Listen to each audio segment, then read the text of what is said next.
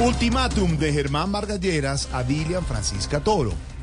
Abro comillas. Si respalda la reforma a la salud, no la podremos acompañar a la gobernación. Cierro comillas. Ve, en palabras claras lo que dijo fue que si ponen a hacer la vaca para una reforma, a Dilian Francisco Toro la dejan como el ternero. Ay, ay, Aurorita, Eh, ¿qué es eh, Aurorita? hola, Ay, no.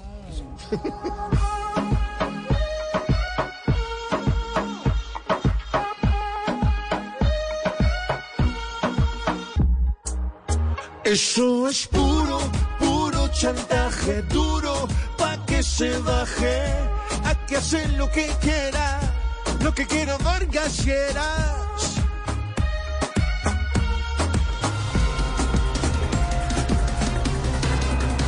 Denuncian a la vicepresidenta Francia Márquez por recibir el ingreso solidario en 2021, cuando se encontraba 16.6 veces por encima de la línea de pobreza. Bueno, un saludo.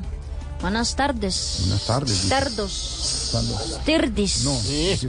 Para todos los empobrecidos de este programa. Yo vengo a aclarar esto porque de verdad que necesité y sigo necesitando el ingreso solidario para comprar mis productos básicos como lo son el pan, la panela, la papa y la gasolina para el helicóptero. Ah, claro, ay. Por medio peso, Francia se encarta, recibe plata de muchas fuentes. Ya tiene casa, carros, choferes, helipuerto, vuelo infinito. Y aparte de eso, recibe un peso que hoy le está haciendo bastante peso.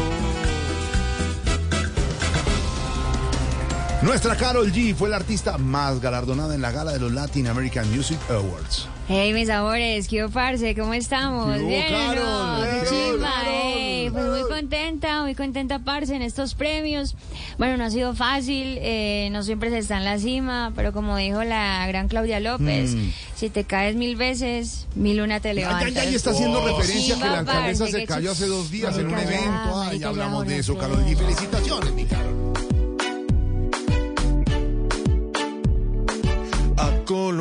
Nuevo galardón. Nos trajo con amor total. Y hasta nos dan ganas de llorar, pero con esta inflación que está tan duro ir a mercar, que ya más bien lo vaya a empeñar.